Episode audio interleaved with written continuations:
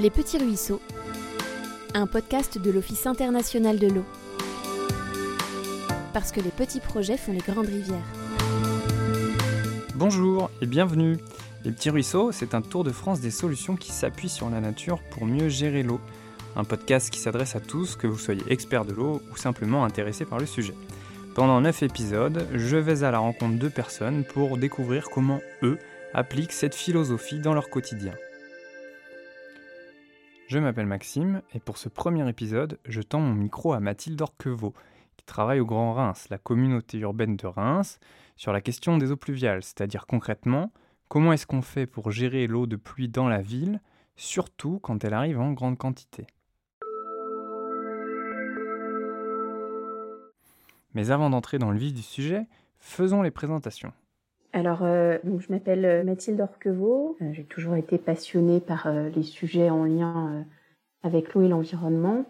J'ai rejoint la communauté urbaine du Grand Reims. Le poste que j'occupe actuellement est un poste de, chef de service, de responsable d'études, réalisation d'études en lien avec les cinq compétences que, que recouvre notre direction de l'eau et de l'assainissement donc l'adduction en eau potable, l'assainissement des eaux usées, la prévention des inondations, la gestion des eaux pluviales urbaines et la défense extérieure contre l'incendie. Si j'ai pris contact avec Mathilde, c'est parce qu'elle a participé à la mise en place du plan pluie de Reims. Le plan pluie, alors attention, c'est pas facile à dire, c'est un grand projet mené sur le Grand Reims pour gérer la pluie. Mais bon, c'est quand même Mathilde qui en parle le mieux.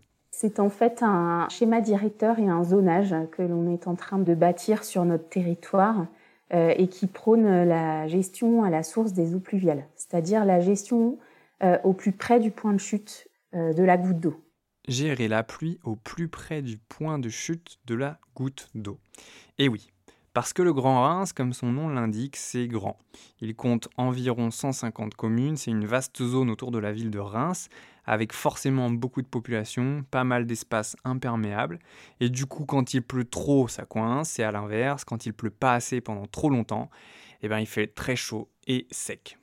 il y a eu un, état des lieux sur euh, justement la façon de gérer les eaux pluviales, et une prise de conscience collective euh, sur le fait qu'il fallait qu'on arrête euh, bah, d'envoyer cette, euh, cette richesse, hein, puisque l'eau qui nous tombe du ciel, c'est notre seule euh, richesse, c'est ce qui nous permet d'alimenter les, les nappes phréatiques et les cours d'eau, et qu'il fallait arrêter de l'envoyer vers des bassins et des, des, tuyaux qui ont tendance à concentrer en fait les écoulements, et plutôt à la, à la garder sur place pour pouvoir la valoriser, recharger nos nappes phréatiques, réduire le risque inondation, puisque forcément quand on concentre les écoulements, on a tendance à accélérer les débits et puis euh, reconquérir également son, bon état. Reconquérir son bon état. Si on résume ça, ça veut dire avoir des rivières qui se portent bien, avec une eau peu polluée et une faune et une flore typiques d'une rivière naturelle.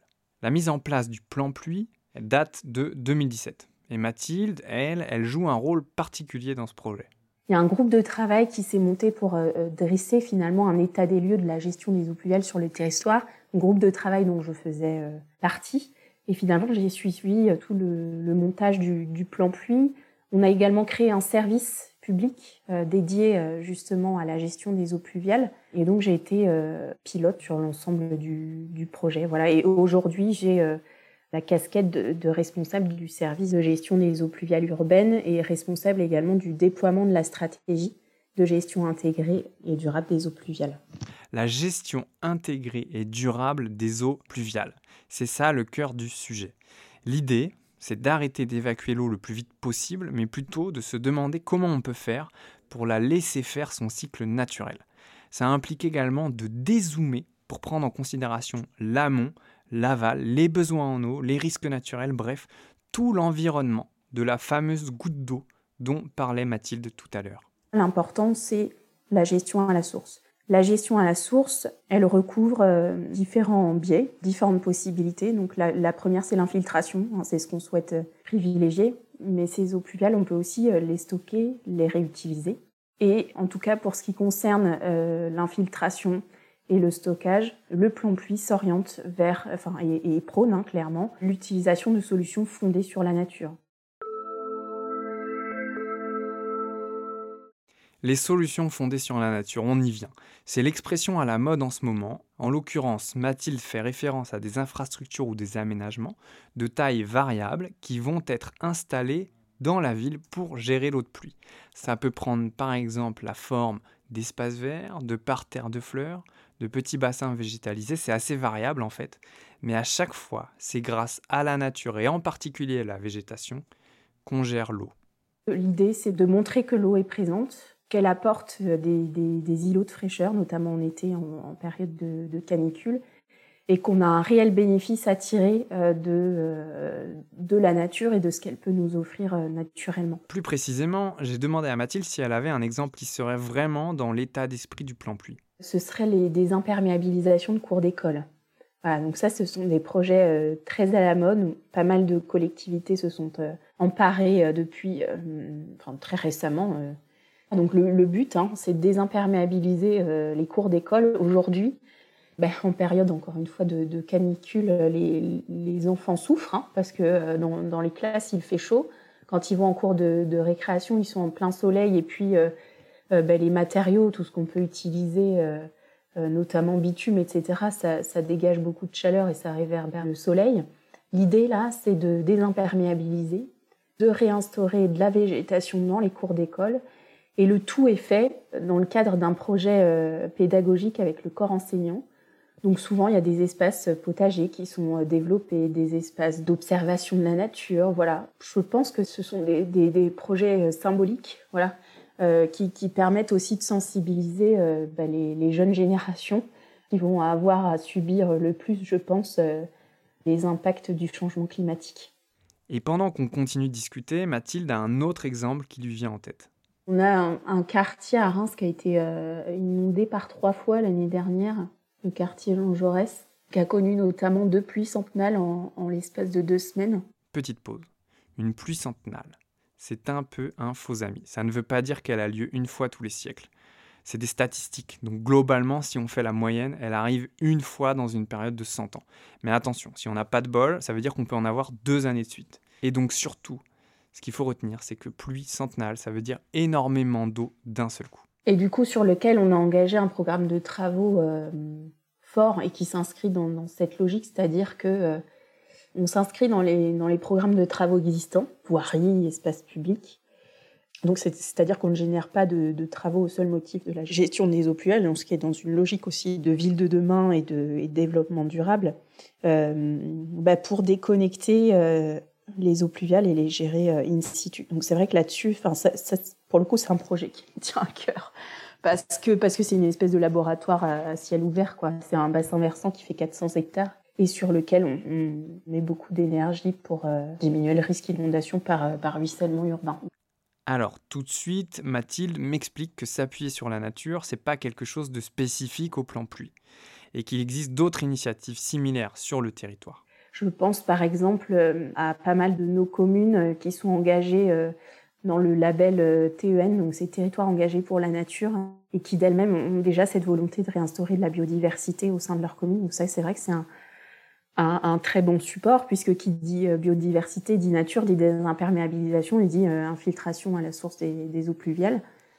Et oui, qui dit nature dit verdure, donc des surfaces végétalisées qui sont perméables, et donc la pluie peut s'infiltrer dans le sol, puis le sous-sol, tout simplement.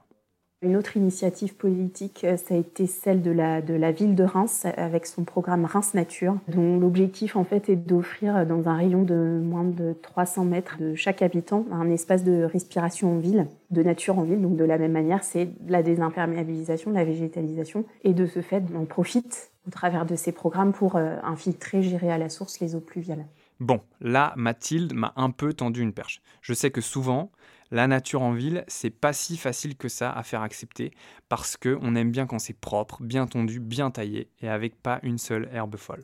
Alors ça commence à être euh, accepté hein, la présence de, la végétation en, ville, mais c'est vrai qu'on se heurte encore aujourd'hui euh, aux réactions euh, de la population. Alors sans blâmer la population parce que on a été habitué, euh, moi-même, hein, à, vivre dans des villes où euh, bah, la végétation est, peu présente et quand elle est présente, elle est maîtrisée par la main de l'homme. Donc un gazon, il doit être tondu, euh, les herbes doivent doivent pas dépasser, on doit surtout pas avoir de tapis de feuilles sur le sol, etc. Et ce rapport effectivement à la nature, il faut le changer. Il faut apprendre à vivre à nouveau avec la nature et, comprendre qu'on en a beaucoup de, bah, de co-bénéfices à, en retirer. D'abord parce que c'est agréable, je pense qu'on préfère tous avoir vu sur des, des, parcs et des jardins que, que sur une rue entièrement bitumée parce qu'ensuite, effectivement, en été, ça nous apporte un, confort euh, qui vaut tous les rafraîchissements possibles. Hein.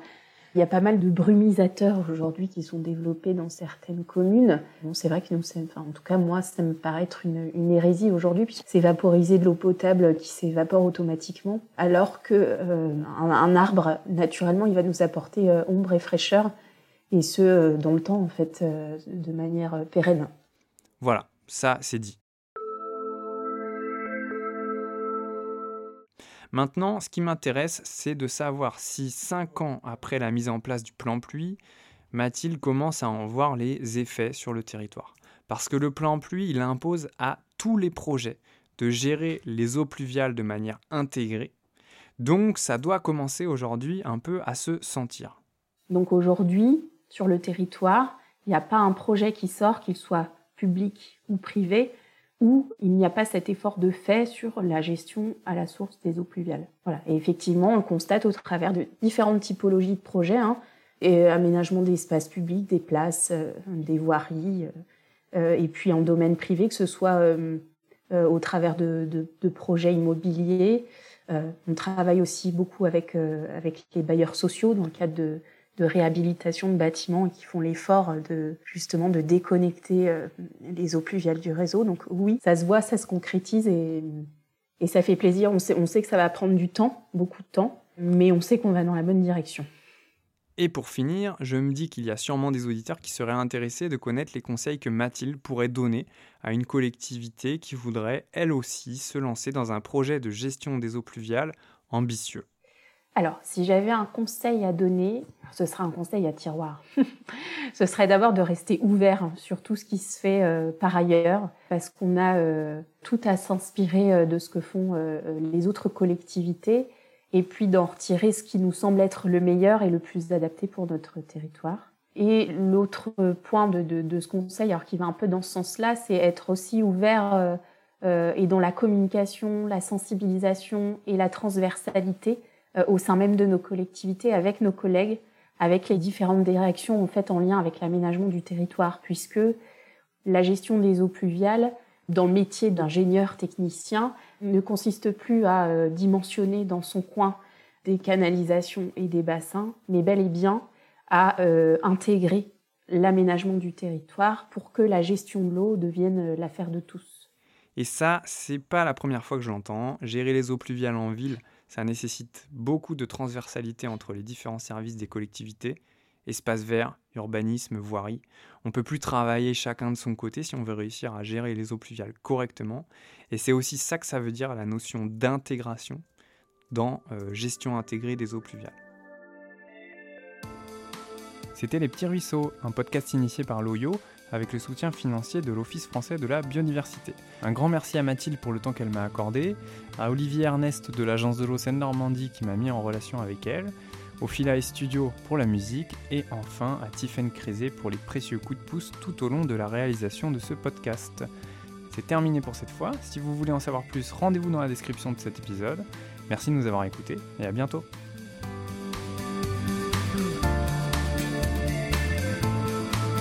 Les Petits Ruisseaux, un podcast présenté par Maxime Fouillet, médiateur scientifique à l'Office international de l'eau.